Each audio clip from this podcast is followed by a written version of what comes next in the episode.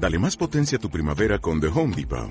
Obtén una potencia similar a la de la gasolina para podar, recortar y soplar con el sistema OnePlus de 18 voltios de Ryobi desde solo 89 dólares. Potencia para podar un tercio de un acre con una carga.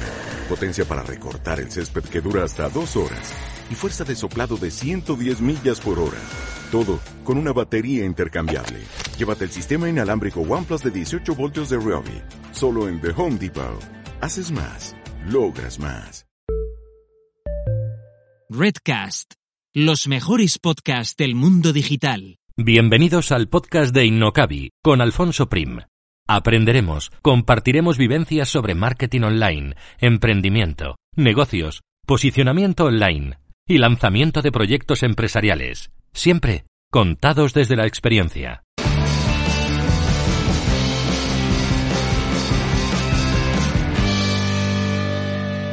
Y antes de pasar al contenido principal de hoy, un mensaje del patrocinador de este episodio que es SEMRAS, la herramienta de SEO y marketing online que empleo en todos mis proyectos y en los de mis clientes.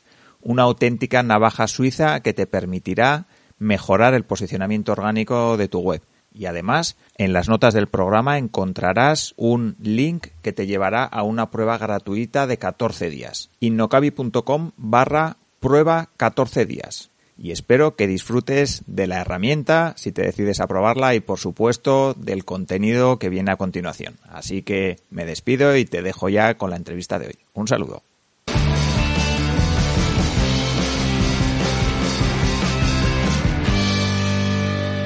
Hoy hablamos con Jesús Roldán, un SEO nichero que ha conseguido ganar 3.500 euros al mes con una sola web y con la publicidad de AdSense viene al podcast para contarnos cómo ha empezado en este mundo, cómo lo ha conseguido, qué le ha animado a meterse de lleno en el SEO y vamos a desgranar su estrategia para aprender cómo lo ha conseguido.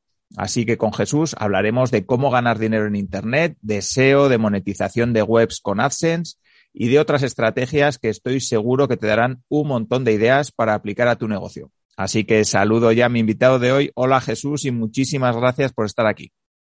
Hola, Alfonso. Bueno, gracias por invitarme a tu podcast y a, bueno, a tu, a tu video podcast en este caso. Y bueno, por mi parte, encantado de poder contaros mi experiencia y, nada, lo que estoy aquí a lo que me, a lo que me digas.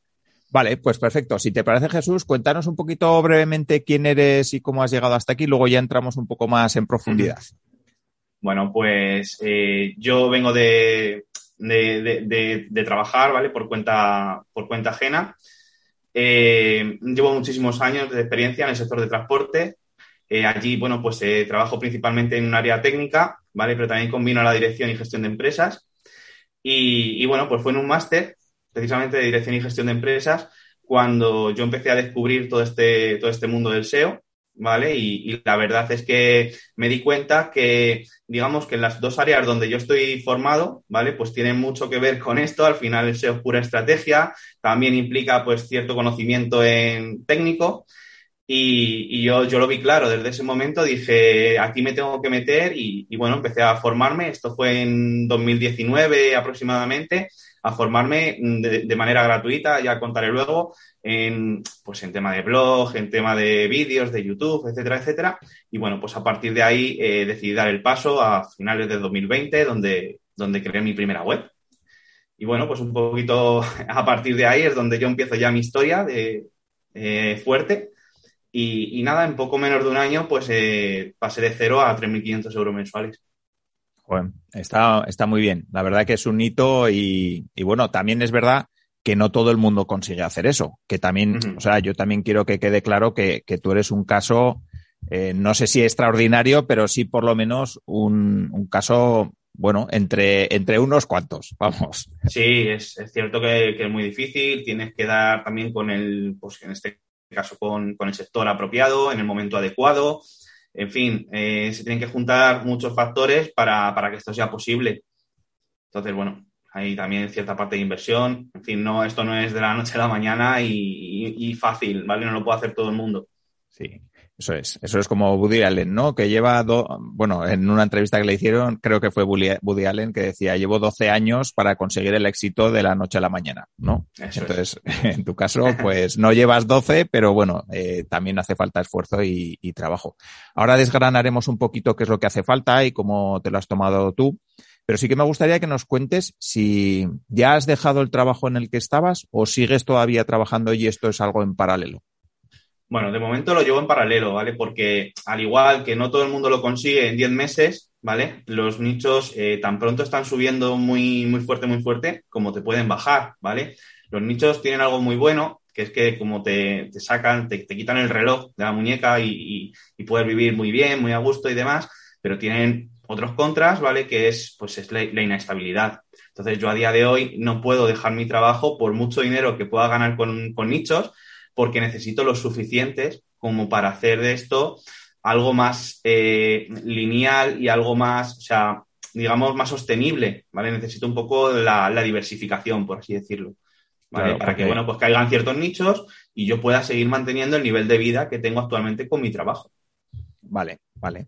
Sí, muy, muy interesante eso, porque a veces pensamos que con un nicho que, funciona muy bien ya está hecho, ¿no? Pero la realidad es lo que dices, ¿no? Que al final Google cambia su algoritmo y de vez en cuando te cae el nicho y, las has liado, la has liado. Si no tienes otros huevos en otras cestas, ¿no? Totalmente, totalmente. Si alguien llega a lo que, a lo que he hecho yo y quiere dar el paso, yo, pues, mi consejo es que aguante que, mira, tiene sus cosas malas, la verdad es que al final pues estás trabajando más horas, pero también tiene sus cosas buenas y como tú tienes pues tu trabajo, tienes tu sueldo y demás, todo el dinero que tienes lo puedes invertir, es decir, puedes crecer mucho más rápido y puedes hacer esto exponencial.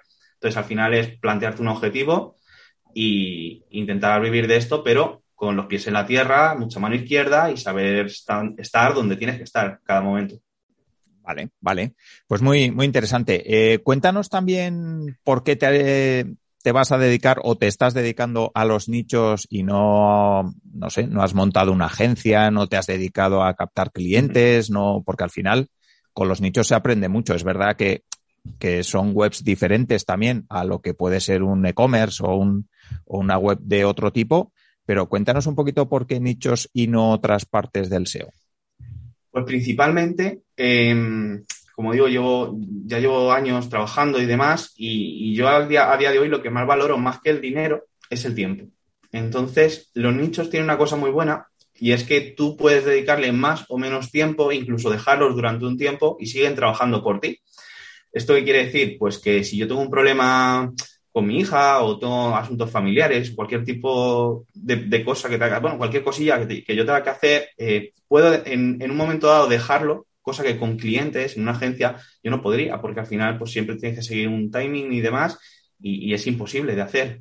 Entonces, además, a mí no me gusta eh, aguantar a, clientes, por así decirlo. Parece un poco feo, ¿no? Pero, pero bueno, es, un poco la, esencia que yo quiero llevar, el tiempo sobre todo, disfrutar de ese tiempo y los placeres de la vida, al fin y al cabo. Y eso los nichos, eh, con los nichos lo puedes hacer.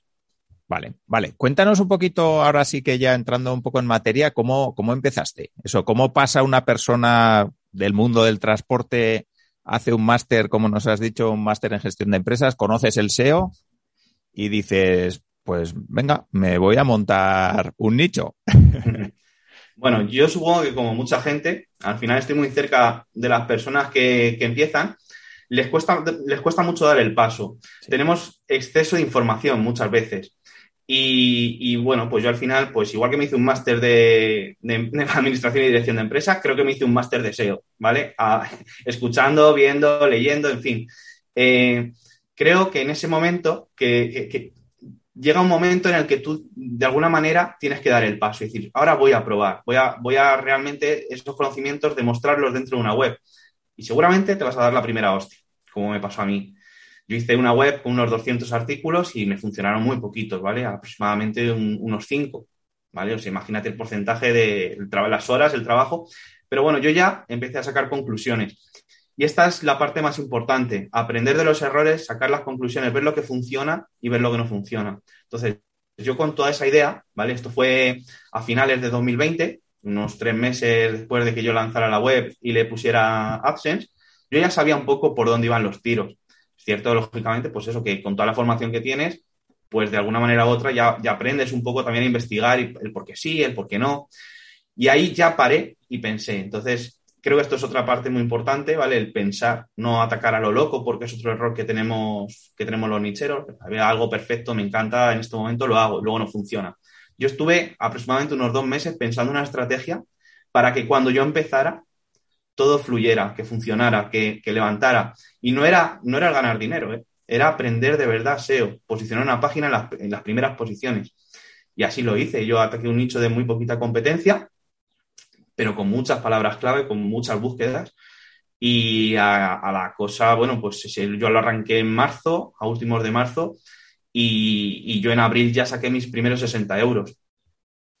¿Vale? Eh, bueno, pues dije, joder, esto, esto funciona, esto, esto va bien, ¿no? Entonces, bueno, pues le invertí muchísimo tiempo, muchísimo, muchísimo tiempo. Me acostaba a las 3, las 4, las 5 de la mañana, muchos días yo pues, al día siguiente otra vez a trabajar a las 7 de la mañana, la niña, el, trabajo, en fin, era todo un poco caótico. Pero yo cuanto más tiempo trabajaba, más convencido estaba en que eso iba a funcionar. Y rápidamente, a septiembre o así, llegué a los 500 euros mensuales con este nicho. En ese momento, yo lo que vi un parón. Yo vi que en agosto hice lo mismo que en septiembre, cuando en teoría en agosto es un periodo vacacional, hay menos gente. Decir, joder, ¿por qué ¿por qué me está pasando esto? Y otra vez paré y pensé y me di cuenta de que el problema que tenía ya era, digamos, que había tocado techo con los conocimientos que yo tenía. Entonces, para solucionarlo, pues me, metí en mentoría SEO de Dean Romero. En este caso fue el profe Dani Yamazares, principalmente. Fue mi mentor durante tres meses. Y, bueno, pues junto a él hice explotar la web. En diciembre, cuando yo terminé la mentoría, estaba en 2.800 euros. Joder, Entonces, bien. bueno, pues hay un proceso de trabajo, de estrategia, de formación, de inversión, ¿vale? Creo que, creo que esta parte es muy importante para, la, gente que se dedica a los nichos o se quiere dedicar a los nichos. Y, yo lo que veo en general es que la gente es, pues, le da miedo invertir. Eh, al final esto es un negocio y como en todos tienes que invertir. Tú montas un bar y tienes que alquilar un local, tienes que contratar gente, tienes que poner mobiliario. Aquí es lo mismo y tiene que, tienes que invertir. Y entonces, cuanta más pasta le metas, más pasta recibes. Es así de fácil. Y cuanto menos te equivoques, mejor retorno tendrás. Vale, entonces, vale. Bueno, perdona, que te he cortado. No, no, no. En un principio, bueno, pues esto es lo que te quería contar. Vale, sí que, bueno, hay varias cosas que me gustaría preguntarte. Eh, ya sé que esto es un podcast que va a durar una hora o así y tú has estado con el nicho mucho tiempo, pero sí que me gustaría que nos cuentes un poquito, porque puede haber personas que dicen, jo, esto que nos está contando Jesús eh, tiene sentido, a mí me gusta, he empezado a trastear un poco con el SEO y puede ser algo interesante. Eh, sí que me gustaría que nos cuentes cómo es el día a día de crear una web o por dónde se empieza o no sé, eh, un poquito la, la, estrategia o qué hiciste tú. Mira, podemos hacer. ¿Qué hiciste tú para montar tu primera web? Y luego un poquito que nos digas en qué cosas te equivocaste, qué cosas luego recondujiste y, eso te permitió volver a hacer crecer la web. Eh, en ese parón que me, que me has dicho, ¿no? Eh, ¿Qué cosas mejoraste? Un poquito por encima, tampoco vamos a estar aquí, eso, eh, cinco horas, ¿no? Pero sí que me gustaría eso, que nos cuentes un poquito al principio cómo se empieza con una web de nicho y luego cómo, cómo la haces crecer. O sea, cómo trabajas esas horas que dices que, hay que estar en una web. Vale, pues yo creo que, lo más importante y principal, aparte de tener ciertos conocimientos ya cuando quieres arrancar, ¿vale? Tienes que leer mucho, informarte mucho, es atacar un buen nicho. Yo aquí tardé aproximadamente lo que, lo que te digo, dos meses aproximadamente en crear un poco la estrategia y encontrarlo. Y cuando yo ya lo encontré, simplemente me puse a trabajar. Trabajo, trabajo, trabajo y trabajo. ¿Vale? Siempre con la sabiendo que, soy el último que ha llegado y que me que diferenciar del resto. Entonces, atacando muchísimo las palabras clave long tail. ¿Vale? Es decir, palabras clave, pues, pues bueno, se dicen así, long tail, de cola larga, en fin. Eh, palabras clave pues, que a lo mejor no tenía mis competidores. Eso yo creo que me hizo diferenciarme además de que tenía poca competencia. Entonces era muy posible que yo estuviera arriba.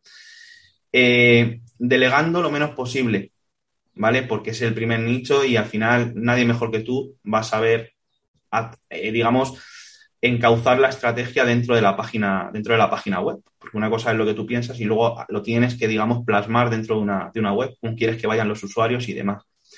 Y a partir de ahí, pues empezar un poco a, según iban creciendo las, según iban creciendo las, las URLs a nivel de tráfico, ir curando mucho los contenidos, trabajarlos muy bien. O sea, cada vez meter más palabras clave relacionadas. Y al final, es, esto de forma gratuita, Ser Console te lo puede decir.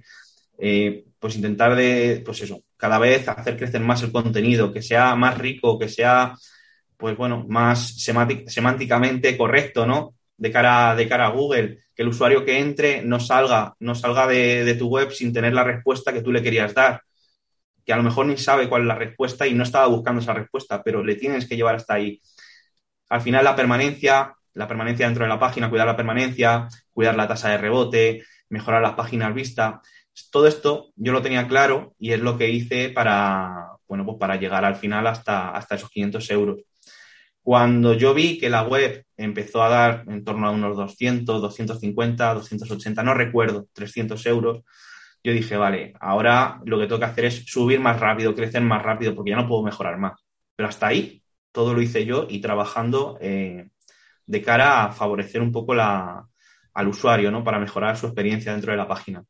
Y luego me planteé la parte del enlazado, que yo aquí no tenía ni idea, ¿vale? Entonces, pues yo soy yo soy de la opinión de que al final las personas están ahí para ayudarte. Yo siempre pregunto, oye, ¿y esto cómo lo hacemos? ¿Y esto de qué manera? La gente es súper amable, súper colaborativa contigo si, si realmente, joder, pues hace las cosas bien. Y, bueno, pues a mí me echaron un cable con la parte del enlazado. Yo lo, digamos que lo delegué. En este caso lo hice con un Anchor. Y, y yo hablé con una persona que dijo, mira, Jesús, esto se hace de esta manera ¿vale? Vamos a empezar por aquí y vas a ver cómo tu web va subiendo y por dónde empieza a flaquear. Cuando empieza a flaquear por ciertos sitios que tú consideras que son interesantes, tienes que reforzarla con más enlaces, ¿vale? Entonces la estrategia fue meter enlazado a la home y aunque, bueno, yo creí que iba a funcionar mejor de lo que, de lo que pensaba, pues, bueno, funcionó, pero no como, como yo creía. Es decir, el enlazado es importante, importantísimo, pero quizá no tiene el retorno, no tiene tanto retorno como hacer bien un contenido y mejorar la experiencia del usuario, ¿vale? Sí. En ciertos nichos, ¿vale? En este caso un nicho sin competencia, que era un nicho más de contenido que de enlaces.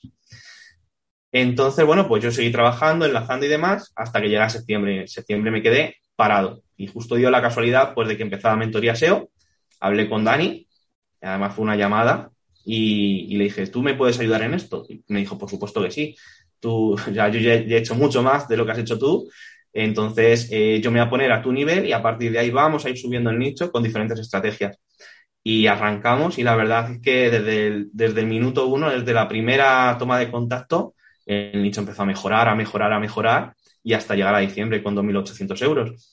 Em, ¿Qué hemos hecho ahí entre, entre todo esto? Bueno, pues mejorar aún más el SEO, cosas que yo a lo mejor no, no caí, ¿vale? Como hacer una buena home, dar importancia a lo importante dentro de la, dentro de la, de la página, mover más aún los usuarios, eh, enlazar mejor, mejorar el, mejorar, digamos, el porcentaje de clics que un usuario hace dentro de AdSense, el CTR.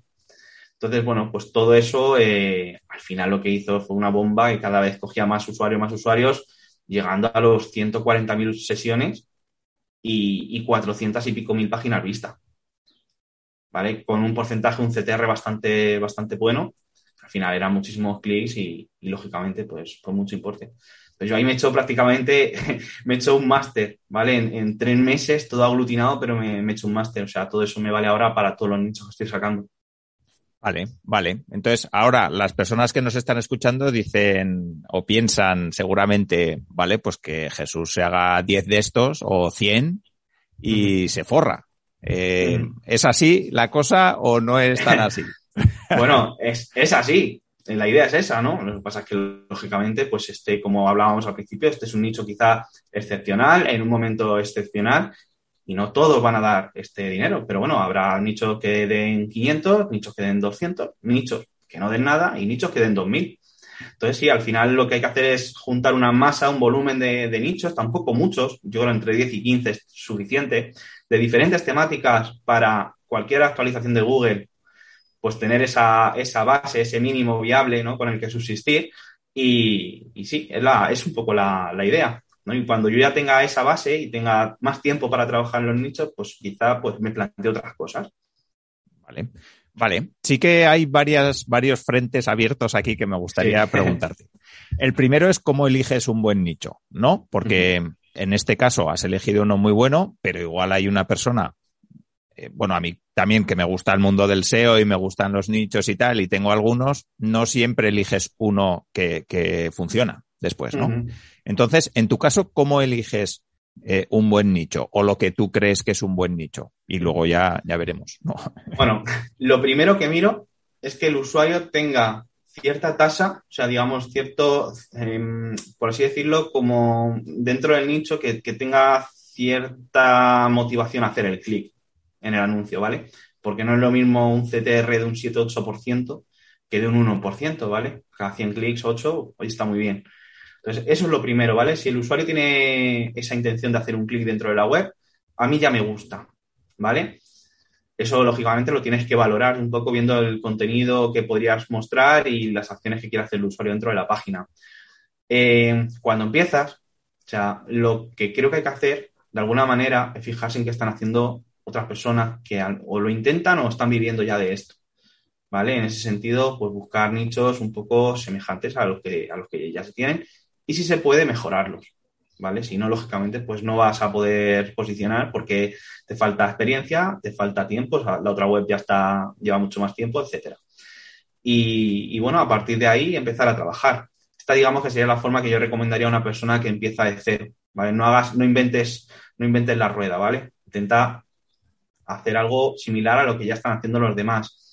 Y a partir una, de ahí. Una, una cosa, Jesús, ¿y cómo sabes que lo que están haciendo los demás funciona? O sea, yo, por ejemplo, voy y pienso un nicho, no sé, descargar, que puede ser de clic, ¿no? Al final estamos Sí. hablando de, de webs de, de hacer clic, pues la gente tiene el dedo más ligero cuando entra en una página de descargar o de, no sé, eh, no sé, imagínate, descargar un currículum, por Sí, decirte algo, o sí. descargar, yo qué sé, una plantilla para Sí, un currículum está bien. Eso, un currículum pues, está bien. O sea, un currículum. pues dire- directamente te vas a Google, eh, metes la palabra clave. A mí me gusta meter, pues, descargar currículum más un- una palabra más, ¿vale? Así un poco, digamos, que qui- quitas las webs de máxima autoridad y empiezas a ver qué es lo que se mueve un poco por las, por las SERPs.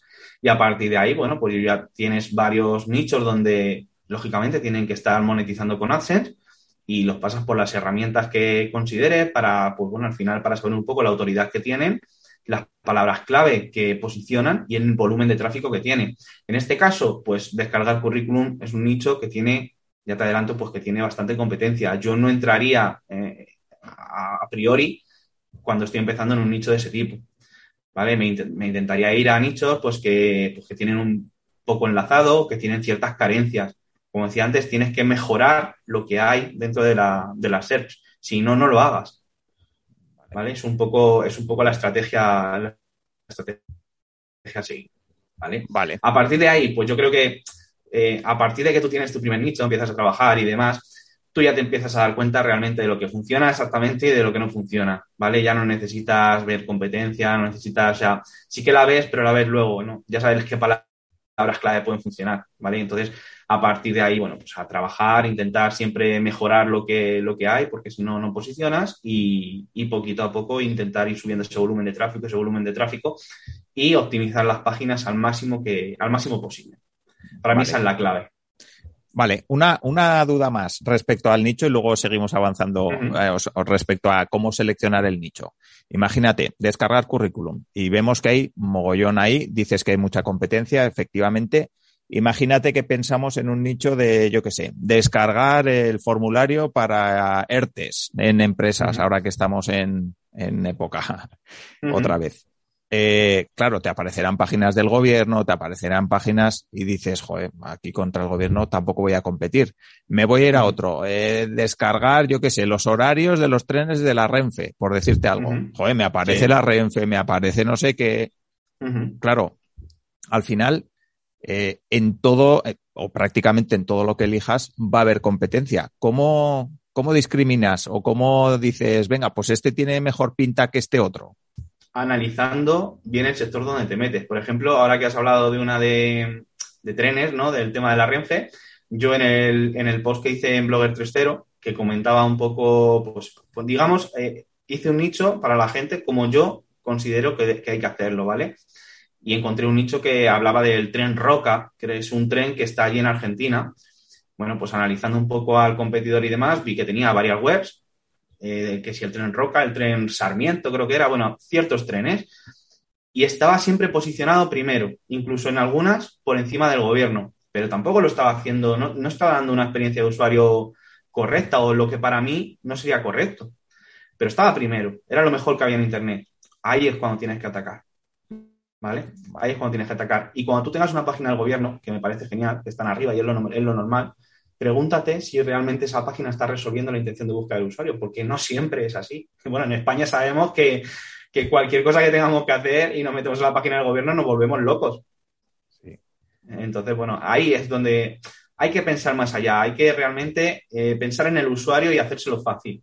Cuando se lo haces fácil al usuario, el usuario te responde bien. Vale, vale, eso, eso es muy, muy interesante, sí, y, eso, ¿no? Lo que comentas, un tren en Argentina, que nosotros estamos en España y dices, ¿por qué me voy a ir yo a ver un tren en Argentina?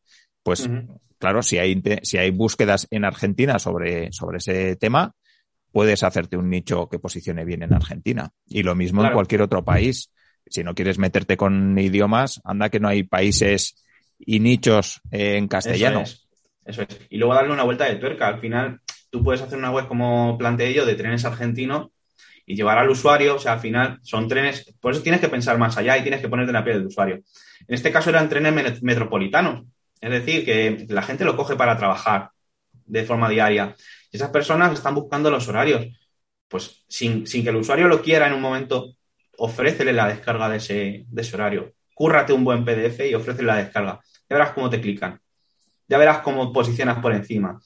En fin, esa es un poco la, diferencia que hay que hacer respecto a todos los competidores, para pensar en el usuario.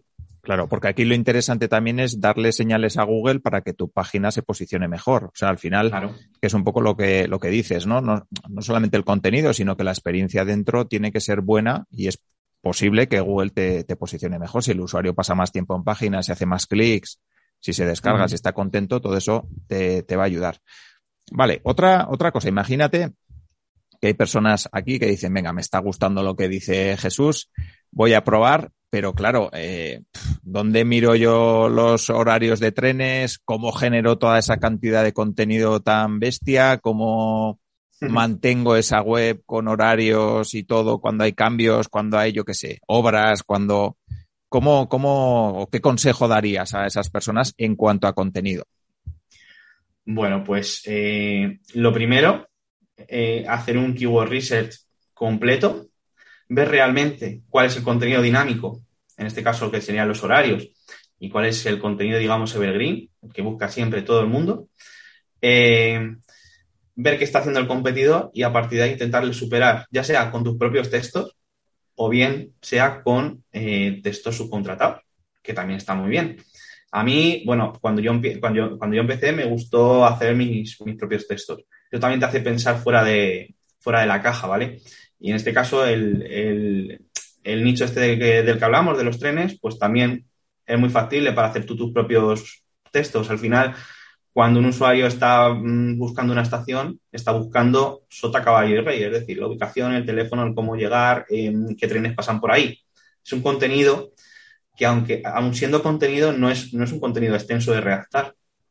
Es, más de cumplir la intención de búsqueda. Entonces, pues eh, yo me inclino por ese tipo de nichos más que por nichos de súper contenido. Vale. Eso que, igual también, eh, eso es, ¿no? Que, igual estamos pensando en contenidos de cinco 5.000 palabras y no tiene por qué. O sea, al final se trata siempre de intentar resolver eh, la duda de, las personas o, la, intención de búsqueda, ¿no? Al final, que no tiene por qué ser siempre con un contenido ahí a lo bestia. Que... Eso es. Eso es. Y eso es en parte un poco la estrategia que yo tenía al principio, es decir, necesito un nicho que yo lo terminé en 10 días, le hice yo entero, ¿vale? Menos 3, 4 páginas que eran un poco más de contenido y las subcontraté. Pero lo hice en 10 días, ¿por qué? Porque era un nicho que era sota, caballo y rey, pero nadie lo estaba haciendo. ¿Vale? Entonces yo hice la primera página Y a partir de ahí fui, fui haciendo un copia-pega de todas las páginas, simplemente cambiando un poco pues las ciudades, lo que, ¿sabes? Lo que la gente iba buscando. Vale, vale. Eh, volviendo un poco al tema de las, de las ideas, porque dicen, vale, eh, Jesús ya lleva un tiempo, seguro que se le ocurren mogollón de ideas o seguro que usa herramientas que le ayudan. Eh, no sé, ¿cómo una persona, digamos que empieza de cero, puede generar ideas para nichos? Luego, luego ya, ya decidirá, ¿no? Un poco en base a lo que hemos comentado, pero por lo menos esa fase de generación, ¿cómo se generan ideas que pueden funcionar? Vale, pues volvemos a a diciembre de 2020, cuando yo hice el estudio de lo que a mí me funciona y lo que no, trabajando, haciendo, empieza a trabajar, empieza a, perder tiempo haciendo, ¿vale? Que, que, al final no es una pérdida de tiempo. Date cuenta tú mismo realmente lo que está funcionando, porque hasta que no lo interiorices, no vas a ser capaz de ver qué es lo que funciona y qué no. ¿Vale? Está, todo esto que hablamos de los trenes argentinos, todo viene de una web que yo hice y todos mis nichos van un poco en esa, de esa manera. Una web que yo, la web esta que hice, a mí me funcionó un, post muy bien que era alternativas a Charroulette, ¿vale? Que es una, bueno, esto es una web de citas y demás. Entonces la gente estaba buscando unas alternativas. No había, no había un descargar, no había un cómo hacer, no había en la palabra clave, ¿me explico? Es decir, es, es una, era una web, eh, perdón, era una URL que a priori no parecería muy call to click, para una persona que empieza, una persona que, ya lleva tiempo, sabe perfectamente que, lo que es. Pero yo sí que me di cuenta que ese tipo de contenidos funcionan muy bien y se posicionan mucho mejor que un descargar, que un tramitar, que un. ¿Vale? Entonces, cuando tú ya interiorizas eso y empiezas a ver palabras clave, te das cuenta cuáles pueden ser factibles y cuáles no. Como en el caso de los trenes, que sin quererlo el usuario al final, si le pones un descargar, va a ir a buscar la descarga. No sé si me, si me explico. Sí, sí, sí, perfectamente. Eh, vale. Yo recomiendo siempre hacer, trabajar, intentarlo, porque hasta que el, tu nicho no empieza a dar las primeras posiciones no vas a poder aplicar SEO, no vas a poder aplicar estrategia. Entonces, mm, por más que sepas y mm, digamos de, manera, mucho que hayas leído y demás, hasta que tú no te vayas al terreno de juego a jugar el partido, no vas a hacer nada. Sí. Vale, vale. Vamos a hablar un poco también ya de internamente de la propia web. Cuando te planteas crear un nicho eh, y digamos que ya has elegido qué nicho vas a atacar, ¿qué es lo siguiente que haces? O sea, digamos el paso a paso. Eliges el dominio, un dominio que contenga la palabra clave o un dominio de marca. Eh, no sé, creas la estructura de la web, empiezas a crear contenido. No sé, cuéntanos tú cómo lo haces una vez que tienes la idea eh, ¿cuál es el siguiente paso? Vale, pues yo plasmo la idea, como, dices, hago mi arquitectura, hago mi keyword research y ya lo último compro el dominio, ¿vale? Porque me ha pasado de comprar muchos dominios y luego no coincidir con lo que yo quería hacer. Entonces, cuando ya tengo eso, compro mi dominio. Empiezo a delegar a redactores o lo escribo yo, dependiendo del tipo de nicho, o bueno, busco diferentes soluciones Maqueta. una, una, cosa, Jesús. ¿El, dominio eh, lo compras de marca o lo compras con palabra clave? Dependiendo, dependiendo. Eh, en este caso, el nicho este que hablamos, em, es palabra clave, pero se está haciendo marca. Fíjate que, o sea, en fin, me está entrando muchísima gente por marca dentro de, de Analytics y demás. Y dentro de Google Maps aparece mi foto dentro de la, o sea, que Imagínate cómo, cómo, está creciendo. Entonces, bueno, dependiendo un poco lo que quieras, si es un nicho, un micro nicho donde ya no, no tienes expectativas de crecimiento, pues yo a lo mejor tiraría por, palabra clave. Pero si es un nicho en el que tú piensas perder más tiempo, pues, eh, en fin, eh, luego un poco intentar hacer que crezca, si funciona en otras verticales, pues tiraría un nicho un poco más de marca. Al final es muy importante. Yo ahora todo lo que estoy haciendo estoy tratando de meterle marca. ¿Vale? Porque yo creo que los patrones de Google van por ahí, ¿vale? Y, al principio a lo mejor te puede costar más, la diferencia yo creo que tampoco es tanta. Eh, si tú tienes un buen contenido, Google va a saber perfectamente de lo que estás hablando y a partir de ahí, bueno, pues creo que tienes más que ganar que, que, perder. Vale, vale. Entonces ya tenemos la estructura y la maquetación. Nos hemos quedado ahí. Eh, ¿Cómo maquetas las webs? ¿Las haces ahí a piñón, les metes el contenido y venga a tirar? ¿O sí que de verdad te paras y piensas? La maquetación es muy importante. Es muy importante porque es la forma en la que tú sirves al usuario la, la información. A mí me gusta eh, intentar siempre romper patrones dentro de la página web, ¿vale? Que el usuario no se canse, que vaya, vaya haciendo cambios un poco de, en, la, en, la, en el texto y vaya viendo que son cosas muy diferentes, muy diferenciadas y que apetezca leerlo. Eso, en, gran parte, gana muchísimo tiempo de, retención. Y, sobre todo, lo que más cuido es el enlazado interno, ¿vale? El mover al usuario por donde yo quiero que vaya para que termine donde yo quiero que haga el clic son muy, muy, muy importantes, ¿vale? Todo esto que parece que es mucho, ya te digo, yo lo hice en 10, 12 días, que luego lo mejoré, ¿vale? Pero hay que salir a jugar siempre. Entonces, cuanto antes lo hagas, antes te vas a dar cuenta de lo que estás haciendo mal, ¿vale? Tampoco hay que volverse loco, que intentar cuidar al usuario, pero que todo esto poco a poco se puede ir mejorando después. Saca el nicho cuanto antes, a Google, indexalo y empieza a recibir las primeras impresiones y visitas para mejorarlo. Es lo que yo, es lo que la estrategia que yo sigo. Vale, a nivel de vídeos, fotos y tal, eh, ¿metes vídeos en los nichos o tienes intención de hacerlo o no? Bueno, depende de la intención de búsqueda del usuario. Si necesita, si necesita un vídeo para, para informarse bien, lo meto. Y si no, pues trato de, pues a través de fotos, pero las fotos que aporten valor, ¿vale? No me gusta, no me gusta meter fotos por meter, ¿vale? Rompo el contenido de otra manera. Eh, quizás lo cambio a columnas, cambio, pues meto algún colorcito, meto alguna nota que vaya rompiendo patrones, pero no con fotos, porque al final la foto, si no aporta valor, no, no tiene sentido. Vale, vale. Vale, otra cosa, ¿cómo evalúas el potencial de un nicho? O sea, una persona que está empezando, bueno, es, es difícil, ¿no? Que, que, una persona que está empezando de cero sepa a cuánto puede llegar un nicho, ¿no?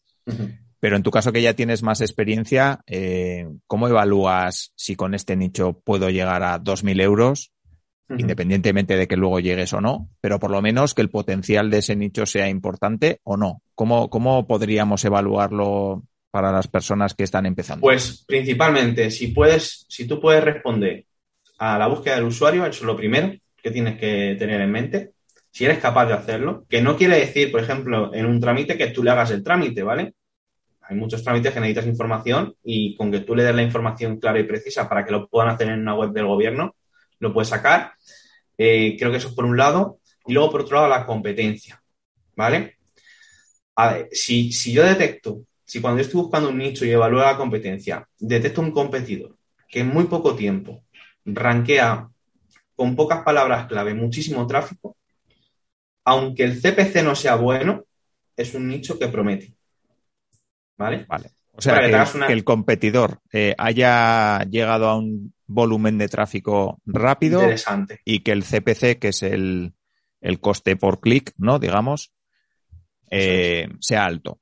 Bueno, no, no, ver, perdón. Si, si, si, es alto, es, es perfecto. Es, es, perfecto, eso es. perfecto, aunque, sea bajo, aunque sea bajo, has comentado. Pero el, mira, el potencial del nicho, eh, ya te digo, eh, no me centro en el CPC, ¿vale? Porque mmm, prefiero cantidad prefiero muchos pocos que pocos muchos, ¿vale? Hay gente que a lo mejor me, me dirá aquí a...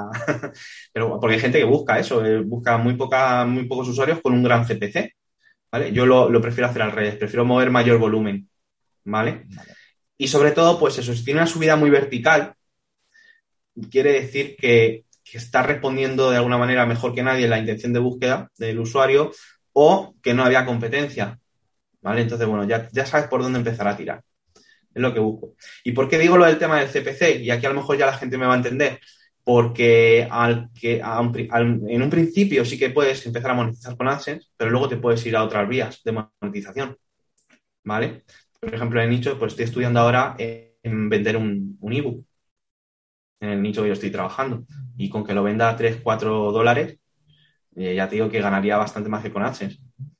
Vale, vale, pues muy, muy interesante. O sea, al final hay fuentes de monetización alternativas que también claro. de eso quería hablar contigo, eh, porque tú en principio haces AdSense, eh, que yo sepa no haces afiliación, salvo que me digas lo contrario, pero sí que me gustaría que, me, que nos comentes por qué. ¿Por qué, has, ¿Por qué te has decantado por AdSense o simplemente es porque es lo primero que has hecho y luego ya piensas hacer afiliación o no vas a hacer afiliación de momento por lo menos? Cuéntanos sí, un poco. A ver, al igual forma parte de la estrategia. Eh, AdSense es mucho más sencillo de posicionar porque no implica o no implica siempre meter palabras clave transaccionales. Estas cuestan mucho más, son más competidas, además que hay menos. Hay muchas más palabras eh, informativas en las que puedes convertir luego eh, un call to click que meterte, que meterte en palabras clave transaccionales. Eh, principalmente fue por, eso, porque yo no tenía en ese momento la capacidad de competir con, nadie. Tenía que buscarme la vida, ahora sí puedo competir, pero antes no. Entonces, principalmente fue por, por eso. No descarto un Amazon afiliados, aunque no me gusta demasiado, simplemente por el hecho de tener que vender a alguien algo que yo no he probado, No, no va conmigo, al final no estás cubriendo esa, ¿vale? Esa intención de búsqueda del usuario. Y, bueno, creo que está además demasiado colapsado.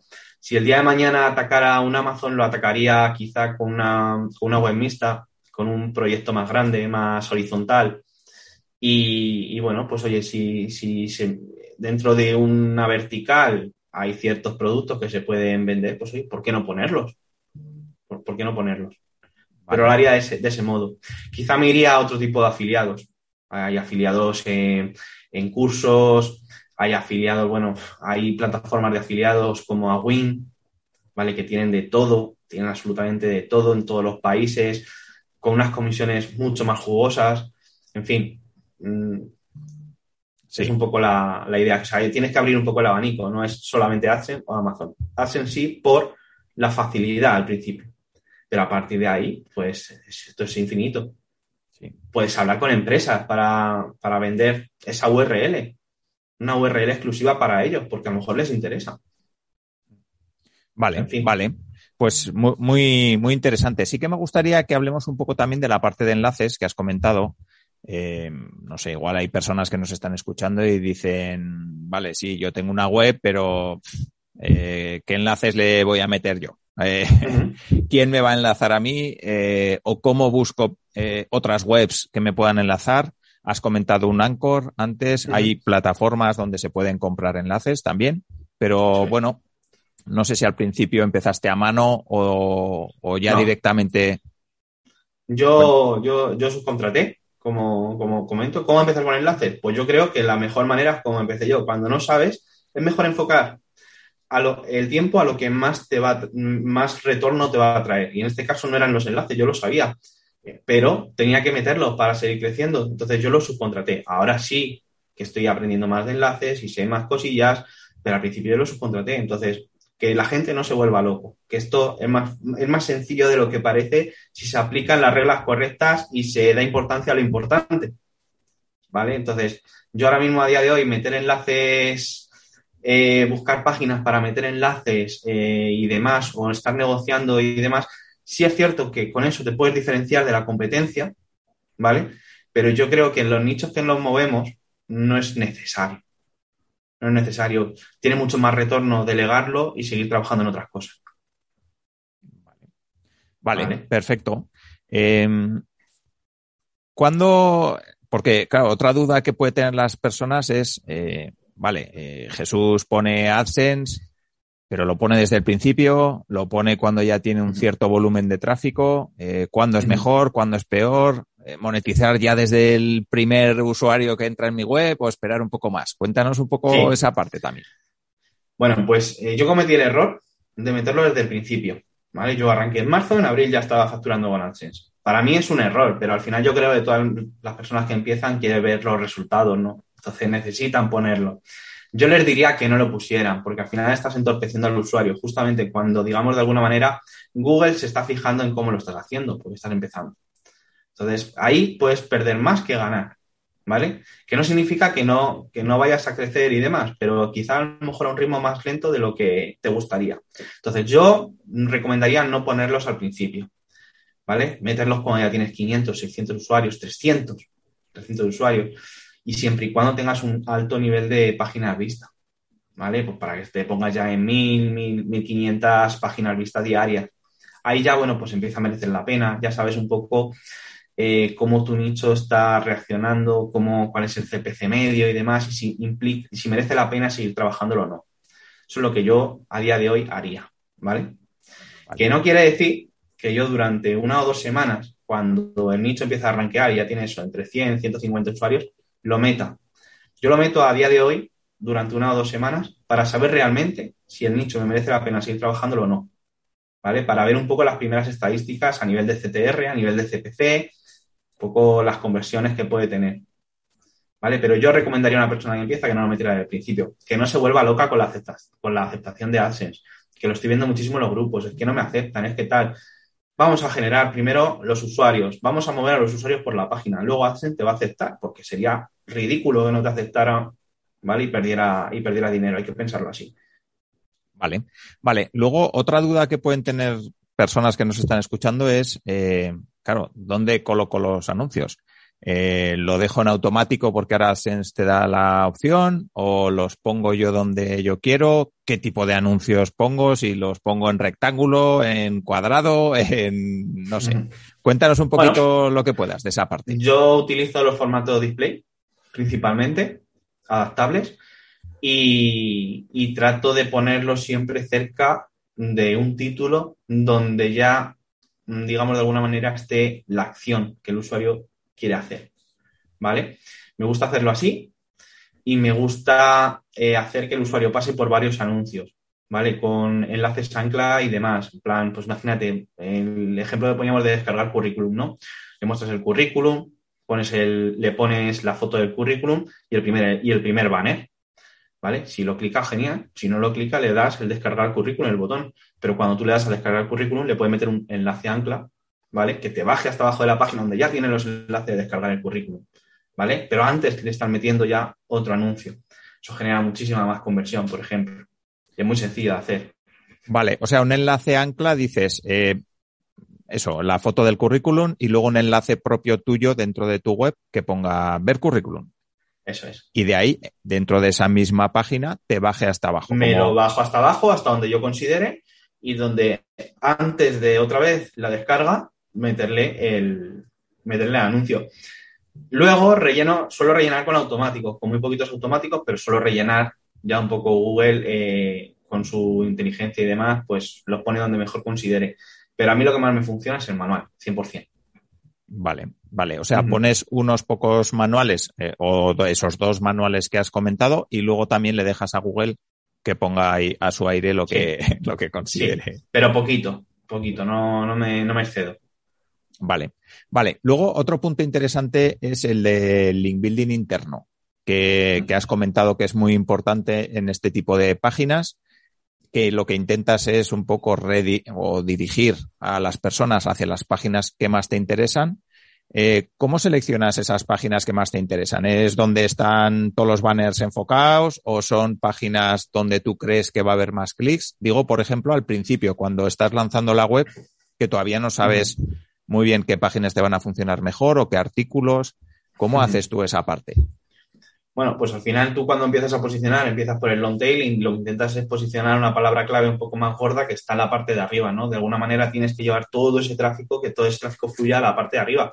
Pero a lo mejor cuando está en esa parte de arriba que necesitamos posicionar y que a priori es la que más pasta nos va a dar, que aún todavía no lo sabemos, tú le puedes decir al usuario, oye, pero realmente es esto lo que estás buscando. ¿No es mejor a lo mejor que te vayas por este lado o te vayas por este lado? Entonces ya empieza el bucle, ¿vale? Eh, se lo lleva para el otro lado. Le estás explicando y dices, pero, ¿y antes de hacer esto tú te has visto? Te pongo ejemplo, ¿vale? De cómo yo. Sí, sí, sí. al final le, estás, le estás rompiendo un poco la, mente, ¿vale? Se, aunque le estás dando la solución por diferentes sitios, le estás rompiendo un poco la mente. Entonces, un usuario que te genera. Yo tengo una media en ese nicho de unas tres páginas por sesión, ¿vale? En un nicho click, pues al final lo que estás haciendo es multiplicando por tres la posibilidad de dar un anuncio, o sea, de dar un clic en un anuncio. Vale. Vale, interesante. Y otra, otra cosa, imagínate que hay una persona ahora mismo en España que está diciendo, vale, me voy a ir a buscar nichos en Chile, en Argentina, que has comentado lo del tren. Eh, ¿Cómo se hace eso? ¿Cómo me voy a ver qué se está buscando en Argentina? Bueno, a ver, aquí hay dos tipos de nichos. Los que son, digamos, globales, por un lado, son descargar currículum, cartas, en plantillas, en fin, eh, todo este tipo de cosas. Y los que son ya un poco del país. Cuando te quieres meter y centrar en un país, que yo quizá al principio lo recomiendo porque eh, tiene menos competencia, ¿vale? Cuando un nicho te metes en un país y atacas un país en concreto, tiene menos competencia que si vas a nivel global, además que es más, más sencillo. Eh, tú te configuras el navegador en el país que quieres atacar eh, y a partir de ahí haces lo mismo que estábamos hablando. Empiezas a buscar, empiezas a trastear un poco por las SERPs, ves que te gusta, ves que no te gusta y a empezar, pero dentro, de, dentro del país en el que te quieres centrar. Incluso puede ser un nicho global, pero centralizado en un país. También funciona muy bien. Vale. Vale. Vale. Es un poco, a mí, por ejemplo, pues me gusta atacar mucho las, los servicios, más que los trámites, los servicios. Que serían perfectamente web de Rank and Rent, ¿vale? Para, para poder alquilar negocios. Pero es que no lo necesito. No me gusta el tener que estar perdiendo tiempo, tiempo con gente. Si hacen ya me lo está dando. Vale. En este caso, mi web pues oscila entre el trámite, entre el servicio, entre la ayuda y, y bueno, un poco atacando ya a la, a la, parte más local de cada, de cada zona. Vale, vale. Igual hay una persona que nos está escuchando y dice, a ver qué dice Jesús eh, con este planteamiento. ¿Qué sería mejor? No sé, yo entiendo que en España eh, puede haber más competencia, ¿no? A nivel de SEO y a nivel de posicionar un artículo, pero quizá también el CPC también se paga más, eh, uh -huh. también, no sé, eh, no sé si es más fácil o más difícil posicionar aquí o más fácil o más difícil posicionar en otros países, por ejemplo, de, de Latinoamérica. Eh, uh -huh. Tú, para una persona que empieza, ¿qué recomendación le harías? Que ver, y, sí. Por norma general, es más fácil eh, hacerlo en la TAM. Por norma general. Pero si tú encuentras un nicho sin competencia en España, ¿por qué no te vas a meter? Es lo mismo. Exactamente lo mismo. ¿Qué pasa? Que digamos que tienes un abanico más grande dentro de, dentro de la TAM. Eh, yo, si me preguntaran por qué yo no me meto en España y por qué no me metería en España, es por todo el tema de las cookies y todo esto que están metiendo, que si tengo que aceptar los anuncios, que si no. Me da tanta pereza y me da tanta rabia todo este tema que están haciendo que, que ya por pereza no lo hago. ¿Vale? Pero yo sé que en España hay nichos muy potentes igual. Vale. Simplemente el buscarlo y aplicar esta, un poco este método y si el nicho lo puedes mejorar, no tiene competencia, tiene un ascenso muy vertical, ¿por qué no lo vas a atacar? Vale. Yo ya no lo, no lo hago por pereza, de verdad. vale, vale. Igual hay alguien que nos está escuchando también y dice, joder, es que a mí todo el tema de trámites, buah, qué perezón me da, ¿no? Hablando mm. de, de, pereza. ¿Cómo me voy a poner yo a hacer una web de trámites de cómo, no sé, de cómo sacarte, no sé, el carnet de conducir, por, por, por decirte algo? Mm. Eh, no sé si tienes alguna recomendación o la recomendación es, pues te aguantas si quieres hacer un nicho No, no, no, de... no hay, hay, hay 20.000 fórmulas. Ya te digo, el mío que, que, cuando te digo de trámites es porque al final de alguna manera u otra lo tienes que hacer. Es algo que es exigido por el gobierno. Pero en cualquier caso, mi, mi web, digamos que es más servicio que trámite. No estoy hablando de cómo. Eh, que ya me meto en camisa de once varas. Pero, en fin, que mi nicho de verdad, eh, si, lo, si se viera es Sota, Caballo y Rey. Y los usuarios que, me, que, que se preguntan algo en una zona se lo están preguntando igual en la misma. O sea, no es difícil, no tienes que estar súper, mega, hiper informado. O sea, con leerte un documento de cuatro páginas del gobierno y, o sea, en fin, que no es, no es algo, no, no hago, no hago súper tutoriales en ningún caso para, para, para hacer la gestión, ¿no? Que, vale. Es cierto que hay trámites que son muy complejos, que tal, a mí eso me da muchísima pereza. Ya. Bueno, y si no, otra es subcontratar a alguien que entienda del tema y que quiera redactarlo es. a un precio. Hay, hay, mil opciones, hay mil opciones y, fuera de los trámites también, que, que funcionan muy, muy, muy bien. Ya digo, los servicios, que son muy sencillitos.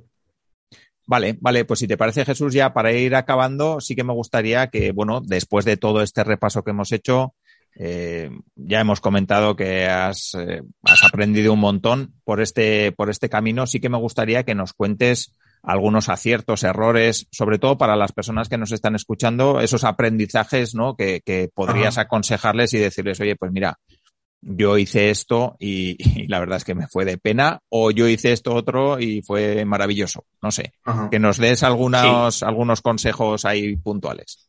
Mira, mi mayor acierto fue ponerle empeño, ganas y trabajo, decisión, cuando arranqué y no dejarlo hasta, hasta el final.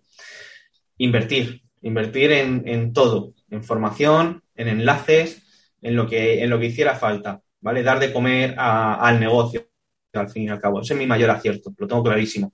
Y, y mi mayor fracaso es creerme que, que, igual que hice el primero iba a hacer el segundo, empezar a delegar, empezar a mandar textos, empezar a hacerlo, digamos, un poco más todo en modo proceso automático.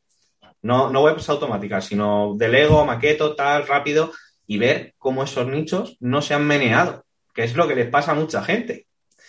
Ese es mi mayor fracaso, no darle eh, importancia a lo importante. Entonces, en eso estoy trabajando ahora, estoy trabajando muchísimo en los briefings a los redactores, estoy poniéndole muchísimo foco porque antes maquetaba yo, pero ahora estoy haciendo el paso de maquetar, de que maqueten otros por mí. Estoy poniendo muchísimo el foco en explicar cómo quiero que se maquete exactamente a nivel de vídeos y demás. A lo mejor estoy perdiendo 15, 20 horas para explicar cómo quiero que se maquete un nicho. Y, estoy poniendo muchísimo foco en buscar muchísimas ideas, eh, intentar hacer una cadena de producción, pero que realmente merezca la pena. ¿Vale? Porque mi mayor fracaso, ya os digo, es invertir pasta en intentar hacer cosas y replicar lo que ya tenía y no me funcionó. Vale, otra, otra cosa, ¿cuándo sabes que un nicho no te funciona? Es decir, eh, una persona que empieza, eh, pues igual pierde la paciencia a los tres meses y resulta que es muy pronto. Por lo, por lo que has dicho también, porque hay que esperar un poco a poner AdSense, a que ya tengas un poco de tráfico. Eh, entonces, no sé, no sé en qué momento tú tomas la decisión de los nichos que tienes de decir, pues este no, no tira, por la razón que sea. Lo he trabajado bien, creo que he hecho todo lo mejor que he podido, pero no. Yo hay en nichos que he recibido los textos, los tengo sin maquetar y sin hacer nada, solamente de haber recibido los textos y decir, ¿dónde me he metido? Te das cuenta desde el primer momento. Por eso decía que es importante también trabajarlo tú y hacerlo tú. Porque, y no comprar el dominio hasta que ya estés avanzado, porque tú mismo te vas a dar cuenta si eso lo que estás haciendo merece la pena o no. Ya te digo, yo cuando lo hice en plan todo en modo bulk, todo rápido y demás, yo recibí como siete nichos, ¿vale? Pues de esos siete, dos tengo montados que me están funcionando y los otros cinco, eh, dos de ellos eh, ni los he empezado y tres de ellos los, los he dejado a, un amiguete para que los haga él, por si le interesa y que aprenda. ¿Vale? Porque no me merecen ni la pena. ¿Vale? Son tan malos que no me merecen ni la pena. Y esto lo haces cuando no dedicas tiempo a pensar. Vale, y otra cosa que quizá no te ha pasado porque llevas poco tiempo, digamos, o sea, al final, pues eso, si empezaste en 2019, pues tampoco te ha dado tiempo a, a tener nichos que te han funcionado muy bien y luego que los has visto caer, pues por un cambio de algoritmo de Google, por un yo qué sé lo que. Em, no sé, eh, ¿qué crees? bueno, si te ha pasado, perfecto y nos cuentas, pero si no te ha pasado, ¿qué crees que harás, yo qué sé, ese nicho de, de, de 3.500 euros? Eh, imagínate que pasa lo que sea, un cambio de algoritmo o lo que sea, y se te va a 100. ¿Qué, qué, crees que harás o qué consejo darías a una persona que le pueda pasar eso? Bueno, lo primero es tener un plan B, ¿vale? Yo ahora mismo estoy trabajando en mi plan B. En esto que te decía, que te decía al principio, que caiga un nicho y que a mí no me importe, que me da igual. Eso primero.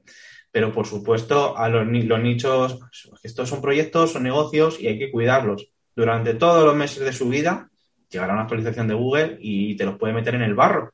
Y a lo mejor ya no puedes salir de él, no puedes hacer nada. Pero entre tanto, tienes que seguir cuidándolos, trabajándolos. Esta es la mejor forma de que un nicho no caiga. ¿Vale?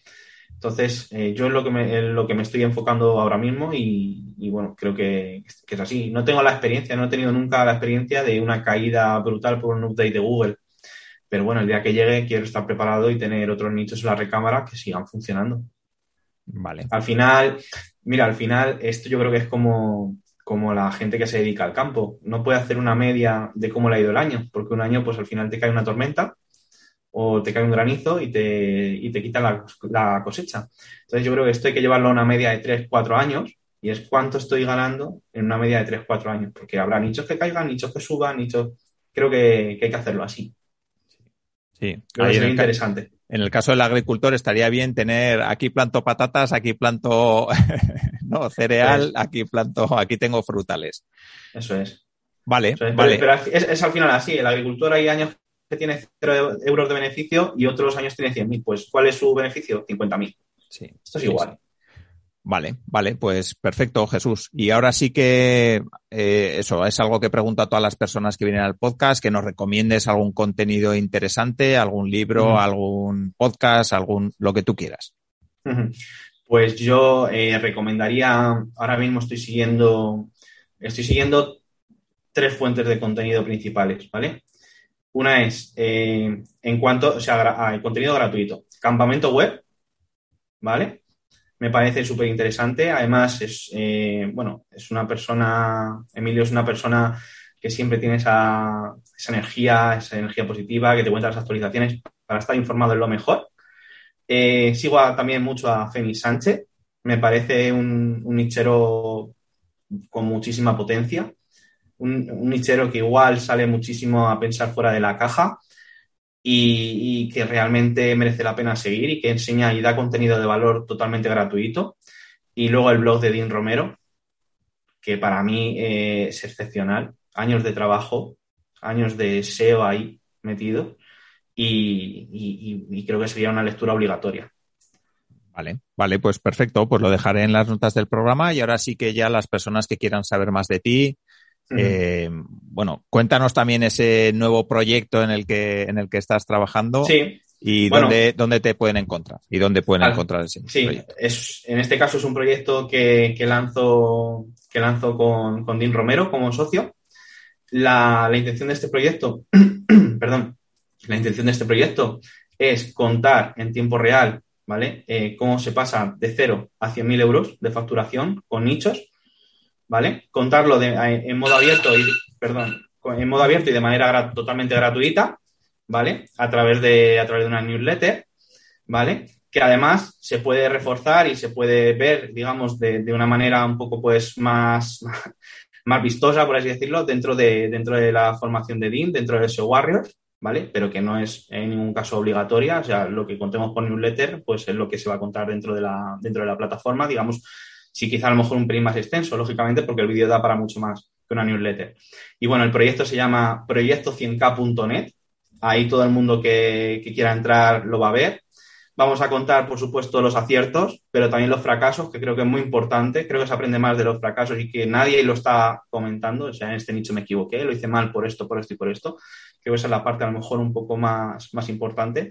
Y van a ver también, además, dentro del proyecto, los ingresos que genera un proyecto y los gastos del proyecto. Que también nadie lo dice, no, es que gané 3.000, pero nadie sabe cuánto se gastó. Ya. ¿Vale? En este caso sí vamos a decir cuánto hemos gastado, en qué lo hemos gastado y cuánto hemos ganado. Realmente cuál es el beneficio neto de ese, independientemente de la facturación, que es llegar a 100.000 euros. Vale, vale, pues perfecto. Pues también quedarán las notas del programa y no sé si tienes redes sociales, si tienes web que quieras compartir. Sí, bueno, todo eh, sí, sí. Eh, sobre todo en proyecto 100K es donde yo voy a trabajar porque ahora es mi proyecto principal, eh, pero he abierto una, página, se llama roldanseo.com, donde, bueno, pues intentaré también contar eh, en cierta medida eh, todo esto, todas las fases del proyecto y, bueno, pues otras cosillas que me gustaría hacer. Quiero meter allí un podcast. En fin, estoy trabajando en ello poquito a poco.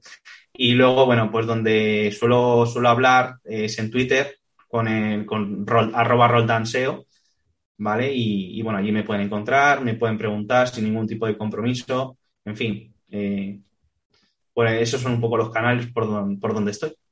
Vale, vale, pues perfecto. Pues eh, ha sido un auténtico lujo, Jesús. Hemos aprendido un montón hablando contigo sobre SEO nichero, si se puede decir así.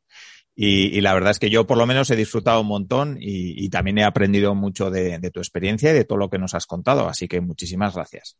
A ti, Alfonso, muchísimas gracias por invitarme y, nada, encantado de estar aquí y, nada, nos vamos viendo. Muy bien, pues hasta aquí. Perfecto, pues nada, muchísimas gracias también a las personas que habéis llegado hasta aquí. Espero que os haya ayudado todo lo que ha contado Jesús, que os dé un montón de ideas para vuestros proyectos y para vuestras webs, independientemente de que sean webs de nicho o no, porque lo que ha contado Jesús también es aplicable a muchas de las webs que vemos por ahí. Así que nada, espero que os haya ayudado y nos vemos en el siguiente episodio. Un saludo.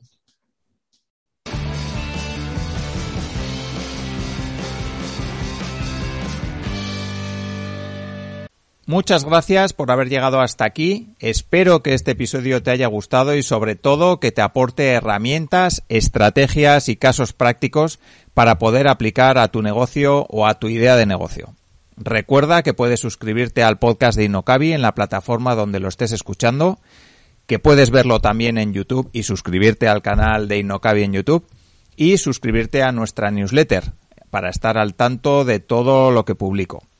También agradezco mucho si me dejas una valoración positiva porque ya sabes que eso me ayuda a posicionar mejor el podcast y a conseguir que llegue a más personas.